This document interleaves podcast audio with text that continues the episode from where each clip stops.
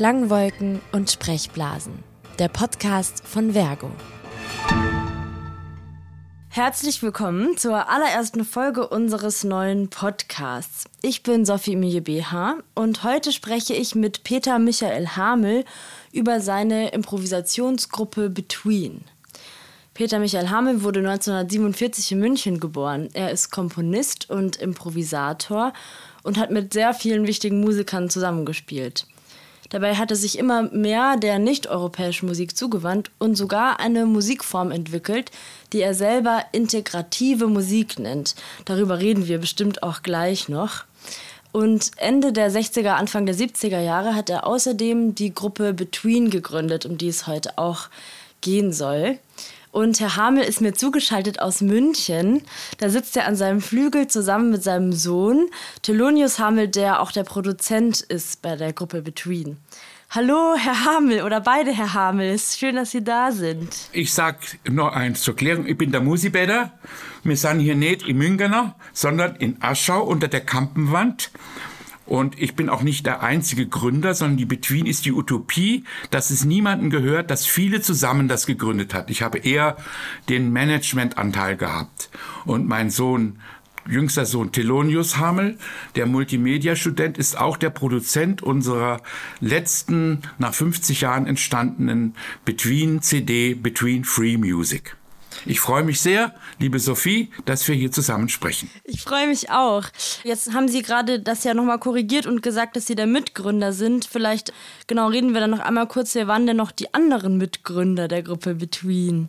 Das ist insofern jetzt eine Inzidenz, Koinzidenz, ja, dass wir hier in dem Raum sitzen, in dem das alte Yamaha-Klavier steht was in München im Februar 67 im Atelier meines Vaters in Lutzele-Kranstraße 48 gegenüber Prinzregententheater stand und Dorthin ging ich mit dem Argentinier Roberto de Tre, der gerade ein paar Wochen aus Buenos Aires nach München kam, um dort unter anderem im Song Parnasse, heute ist das Einstein, in dem damals genannten Dennis Pan äh, Samba und Bossa Nova zu spielen. Und das hat mich dermaßen begeistert, dass ich sage, komm, Roberto, wir gehen jetzt zu mir rauf in die Luzi-Legran-Straße und probieren was zusammen zu improvisieren führen. Und er war gerade noch schon mit seiner Freundin Sonja aus Barcelona gekommen und sagte, ja, da, ich habe ein Stück gemacht, weißt du, das heißt Barcelona Rain. Sag ich, warum heißt das Barcelona Rain? Ja, weißt du, äh, da war ein Gewitter und da habe ich in dem Zelt diese Melodie erfunden. Und diese Melodie spiele ich jetzt am Yamaha-Klavier. Sehr gerne.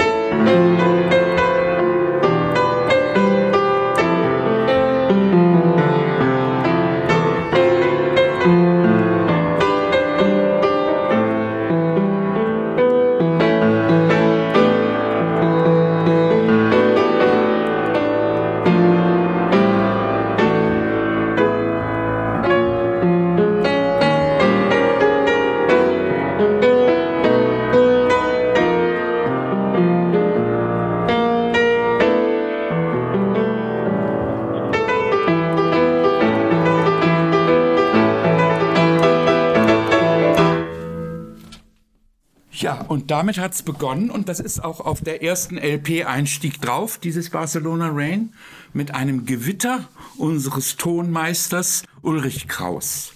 Und so schließt sich der Kreis. Als Kraus starb im November, hat Peter Hansa Strecker, unser damaliger erster Produzent, gesagt, jetzt nach 50 Jahren im Memoriam vom Uli Kraus probieren wir nochmal eine Between-CD zu machen. Ich wollte nochmal auf den Namen zu sprechen kommen. Ja. Between, das ist ja ein sehr bildlicher Name, finde ich. Also ich muss sofort an dieses Sprichwort denken, zwischen den Stühlen sitzen. Und da gibt es ja auch musikalisch ganz viele Anknüpfungspunkte, dass sich diese Musik vielleicht in so einem Dazwischensein befindet und sich nicht so gut in herkömmliche Schubladen, die wir hierzulande vielleicht haben, einordnen lässt. Ja, das ist genau richtig, Sophie. Das im damaligen Zeitpunkt, Ende der 60er, Anfang der 70er Jahre, war in vielen Musikern das Bewusstsein, dass es diese Kategorisierungen und Kästchen und Einordnungen eigentlich gar nicht gab.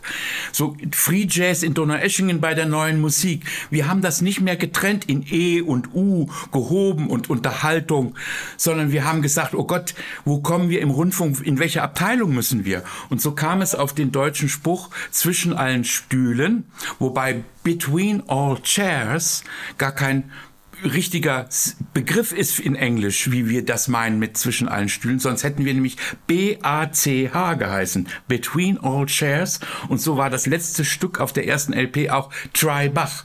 Nur dann blieb es bei Between, weil eben die Idee natürlich immer noch war, wir sind nicht zwischen den Stühlen, sondern wir sind oben drüber. Wir verbinden alles, wie unser Meister aufsagte, es gibt nicht diese Trennungen, es gibt nur eine Frau Musiker. Ja, das fand ich auch spannend, diesen Spruch von Orff, weil er ja die Musik so ein bisschen personifiziert. Du hast auch mal in einem anderen Interview gesagt, dass du äh, mit der Frau Musiker verheiratet bist. Das fand ich ganz schön. Gibt es da dieses Gefühl, dass die Musik eine Person ist vielleicht oder ein Wesen ist, mit, mit der man vielleicht gut kommunizieren kann auch? Oder was macht diese Person, Frau Musiker, für dich aus? Das ist schön gefragt, danke. Also, der Hamel tanzt auf allen Hochzeiten. Nein, ich bin nur mit einer Frau verheiratet. Das ist die Frau Musiker. Aber die Idee, dass das eine dass das ein Mensch ist, dass Musik ein Wesen ist, das bringt mich auf was ganz anderes. Klänge sind noch keine Musik. Klänge können Musik erst werden. Das ist ein phänomenologisches Aussprechen von Celibidache, was er über Husserl die Phänomenologie hat, dass eben nicht alles, was wir machen, Musik sei. Musik wird erst entstehen, nämlich im Bewusstsein und im Zusammenhang eben aus Klängen. Zuerst gibt es schöne Klänge, aber das ist noch keine Musik, hat mich der Chili echt angesprochen. Wie bitte? Nein, das ist noch keine Musik. Das sind Klänge, sehr schöne Klänge, Klangeindrücke. Dann sage ich ja, was ist denn dann Musik? Ja, dann kommen Sie auf die Probe. Und dann habe ich erlebt bei einer Bruckner S-Dur-Symphonie, wie plötzlich der Himmel aufgegangen ist und alles war im ewigen Jetzt. Das heißt, immer gleich ohne Uhrzeit im ewigen, immer in der ewigen Gegenwart. Also die Frau Musiker ist die ewige Gegenwart. In unserer Gegenwart ist es ja schon auch so, dass vielleicht, wenn wir so Kategorisierungen gar nicht machen wollen oder die vielleicht auch der Frau Musiker gar nicht gerecht werden, dass es trotzdem diese Kategorisierungen gibt. Also zum Beispiel im Rundfunk oder aber auch in Förderstrukturen, aber auch in, sage ich mal, einfach Spielorten, wo man auftritt. Da haben Sie völlig recht. Und ich bin auch sogar jemand, der noch mehrere kleine Kästchen geschaffen hat, um das dem Hörer klar zu machen. So kam es zum Integral, integrative Musik oder soziale Musik und meditative Musik und psychedelische Musik und Ambient heißt es jetzt und dann eben die klassische Musik und die avantgardistische Musik und die experimentelle Musik. Natürlich brauchen wir solche Ordnungen und es hat sich nur in Deutschland als besonders extrem erwiesen von der einen Redaktion Reaktion in die anderen, der hat nichts mit dem zu tun. Das ist ja für meinen Sohn Johnny zum Beispiel, dem Trommler, der auch bei unserer CD mitmacht, überhaupt gar kein Unterschied mehr. Und auch für meinen Michael Telonius nicht. Das war eben auch, ich bin Musikwissenschaftler, immer in der Musikwissenschaft so, dass wir das einordnen mussten, nicht? Und was machst du für Musik? Wie nennst du das? Ist das leicht oder schwer? Und so weiter. Also ich bin nicht, ich kann gar nichts dagegen sagen, ich habe selbst so Kategorien geschaffen, aber aber das Bewusstsein dafür ist natürlich auch daher, daher kommen, dass jemand sich frühzeitig für eine Kategorie, für ein Kästchen entschieden hat. Ein Freund von mir, der kennt alles von der Rockmusik, der andere kennt alle Symphonien von Bruckner. Verstehen Sie, so ist man auch spezialisiert, weil es ja auch eine Riesenvielfalt ist.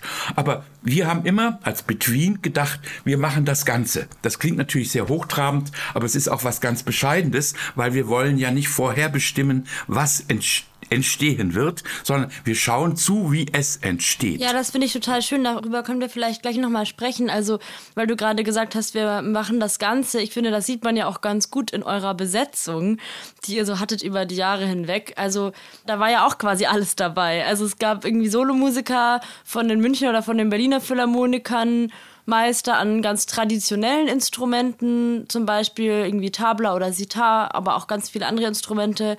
Ihr hattet Elektronik dabei, ihr hattet Jazz dabei und ihr hattet auch den Domorganist mal dabei aus München. Also ich finde, noch mehr Bandbreite gibt es hier eigentlich gar nicht.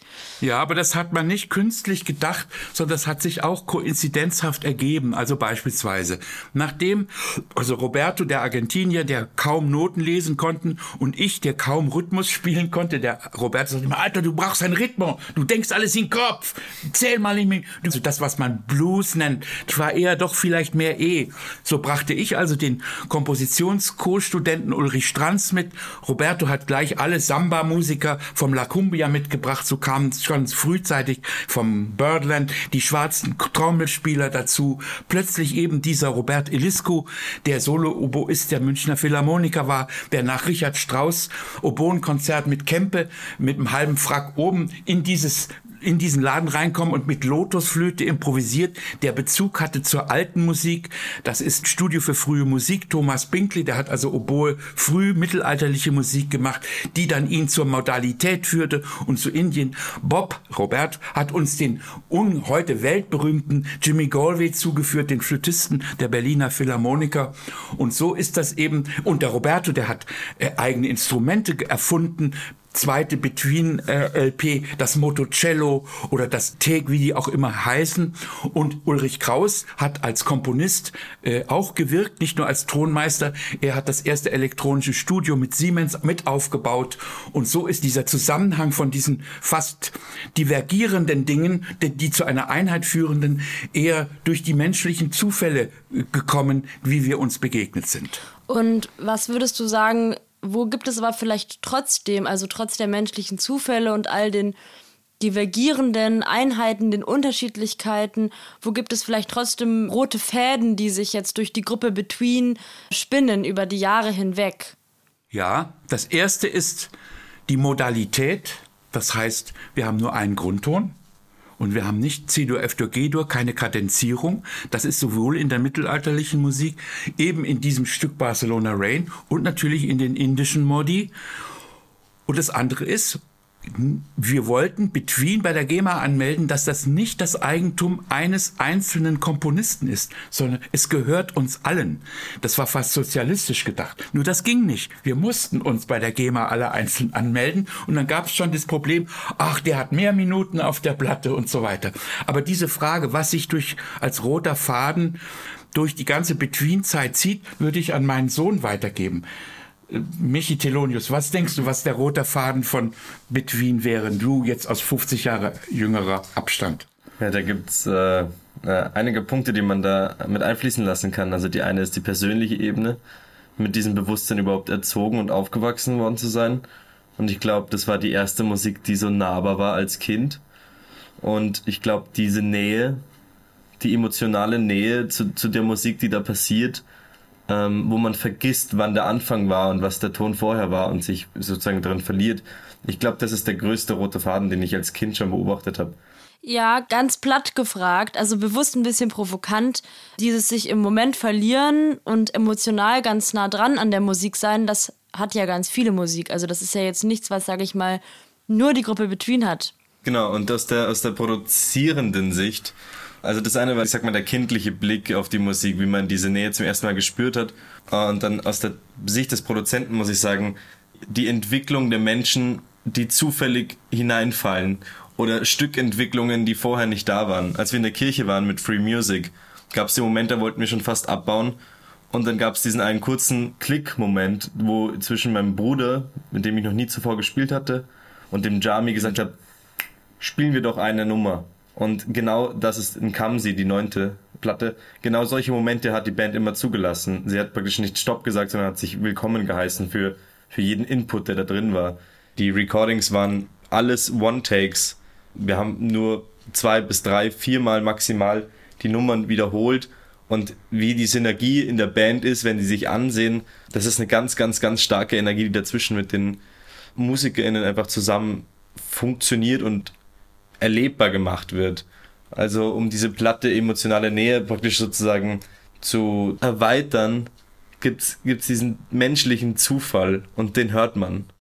Gibt es da ein Stück, was vielleicht ganz besonders heraussticht oder mit diesem menschlichen Zufall zu tun hat, jetzt von der neuen Platte Free Music, die im Juli 22 beim Label Intuition erschienen ist? Um den menschlichen Zufall zu spüren, ist auch so wichtig, wie der Klangkörper der Gruppe eigentlich entsteht und äh, wie man das Album als Gesamtwerk sieht, also wie praktisch eine, wie eine Nummer, die durch zehn Tracks sich durchläuft. Das Besondere daran ist das Verschwinden der Ego sozusagen, dass es diese eine Klangkörper ergibt. Ich denke, der größte Zufall war tatsächlich ein Kamsi für mich persönlich. Eben auch dadurch, dass ich diese produzierende Rolle verlassen hatte und plötzlich die Klarinette gespielt habe. Und noch nie mit meinem Bruder nach 25 Jahren noch nie gespielt hatte. Und wir sind mit der Gruppe Between aufgewachsen, natürlich durch unseren Vater, aber auch emotional wieder hineingewachsen sind, auch in diesen Spirit, wenn man es so nennen kann.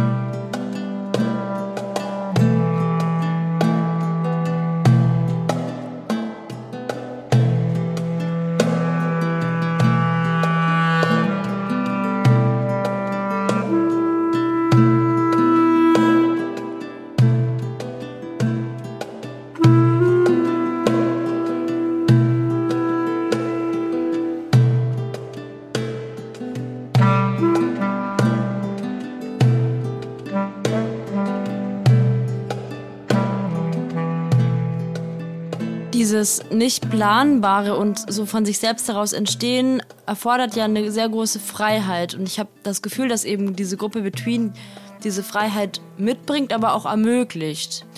Aber trotzdem braucht ja diese Freiheit auch eine Art Raum, wo sie sein kann. Deswegen wäre meine Frage, wie haben Sie das geschafft über die Jahre hinweg, dass quasi in dieser verändernden Welt, die ja nicht der gleiche Raum bleibt, das zu schaffen, so einen Raum zu kreieren oder auch dabei zu bleiben, damit quasi diese Freiheit entstehen kann und nicht irgendwann mal zur Routine wird und sich nur immer nur noch selber reproduziert? Gute Frage, wichtige Frage. Wir haben keine Riesentour jedes Jahr gemacht mit 120 Konzerten. Außerdem muss man betonen, die Between-Gruppe hat es eigentlich wirklich nur von 1970 bis 1980 gegeben. In der Zeit entstanden alle die CDs oder damals LPs und in dieser Zeit war auch die Zusammenarbeit mit Karl Orff und noch Verschiedenes. Wir sind mit der Band auch in Kalifornien, aber vor allem wir waren in Holland. Aber entscheidend war, wir haben nicht sozusagen die Routine erlitten, weil wir sozusagen meinten, wir müssten uns selbst repetieren und immer wiederholen. Jeder hat auch was anderes gemacht und so kamen wir jetzt für Between immer extra zusammen. Und so hat sich gewissermaßen diese frische, diese Freiheit erhalten. Manchmal in einem Tonstudio. Ich erinnere mich noch in West-Berlin in der alten Akademie der Künste oder während der Olympiade äh, in München auf der Spielstraße und, und, und, auch mit dem französischen Avantgardisten Luc Ferrari in Köln am WDR bei Klaus Schöning, Ici la Terre, da haben wir auch Folklore-Lieder gesungen. Also diese Freiheit, die immer wieder neu entsteht, war nicht gefährdet dadurch, dass wir nicht so in so eine Extremsituation gekommen ist. Wir müssen jetzt auf Tour und Tour und machen und spielen und immer wieder und jetzt machen wir das wie gestern. Gerade das, was gestern war, ist vergessen. Heute ist wieder was anderes. Aber wenn du auf Tour gehst, musst du ja immer gleich sein. Und das haben wir sozusagen äh, vermieden. Das finde ich einen spannenden Aspekt, dass man ja quasi auf der Tour das wiederholen muss eigentlich, was man schon gemacht hat und sich, sage ich mal, wenig was Neuem widmen kann. Das führt mich so ein bisschen zu euren Stücken. Also wie viel davon ist wirklich frei entsteht im Moment? Wo gibt es bestimmte Strukturen, Rahmen? Was ist quasi schon, sage ich mal, komponiert? Wie ist da das Verhältnis oder wo ist da die Freiheit, der Raum? Ja, das ist auch wieder gut gefragt, danke. Ähm, äh, Gerne. Interessant ist die, Präsenz des Oboisten Hans-Jörg Schellenberger.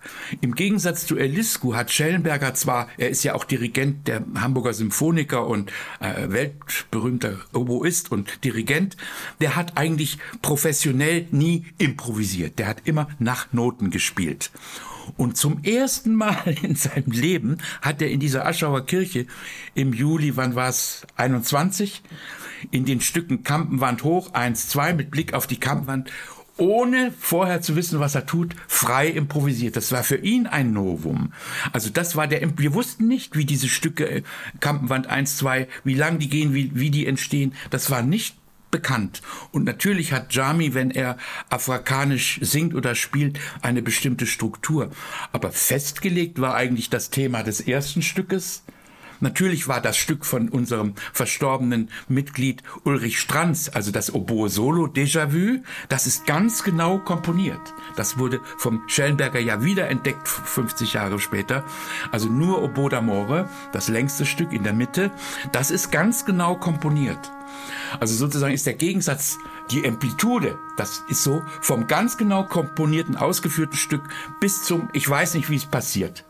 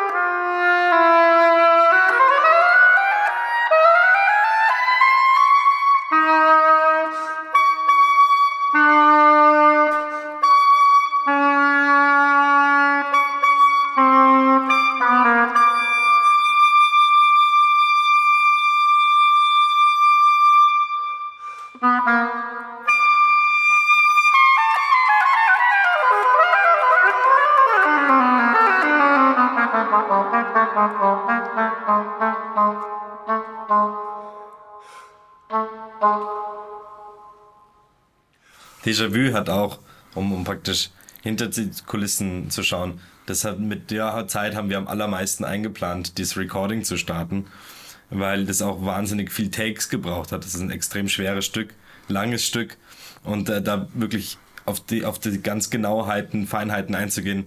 Das ging im Schnitt, im Mix, im Mastering dann auch noch sehr weit. Und Ferry, komponiert vom Roberto, das waren auch Grundstrukturen, die wir dann zu Hause aufgenommen haben, im Klangraum Schafelbach, mit dem Hans-Jörg Schellenberger, dir, Peter und Roberto. Da hat er die Notenpapiere ausgeteilt und waren auch Grundstrukturen, wo sind wirklich Wiederholungen sich in den Momenten ergeben haben, wie sich's auch angefühlt hat in dem Moment. Zu dem letzten Stück Fairy von Roberto Detré ist auch zu sagen, Roberto, von dem ich vorhin bemerkte, dass Notenlesen und Notenschreiben für ihn nicht gerade das Wichtigste in seinem Leben war, der musste nun mit seinen 80 Jahren für den Schellenberger alles ganz genau komponieren. Da hat er dann das auch mit dem Computer gemacht, hat mal Fis und Gess verwechselt im diatonischen Sinne. Aber das war auch ein Witz, dass er dann einmal doch gefordert war, ganz genau auszukomponieren. Und das ist ihm auch geglückt. Und dieses Stück ist eigentlich das Ende eines Filmes. Äh, das war aus der Serie Wolfsrevier, wo eine Fähre wegfährt, nimmt jemand Abschied. Das ist sozusagen ein Stück, das war auch gedacht, der Uli Kraus ist gestorben. Wir verabschieden uns, die Fähre wird weg. Und wie das Schicksal so will, heute wird der Regisseur dieses Filmes, Michael Lähn, beerdigt. Ich wusste gar nicht, dass der Michael gestorben war, aber das habe ich jetzt vor paar Tagen erfahren. Also Roberto hat neben seiner Tätigkeit als Instrumentenbauer, als improvisierender Musiker ja auch Filme komponiert, Serienfilme und an den Münchner Kammerspielen große Theaterstücke, äh, Bühnenmusik gemacht.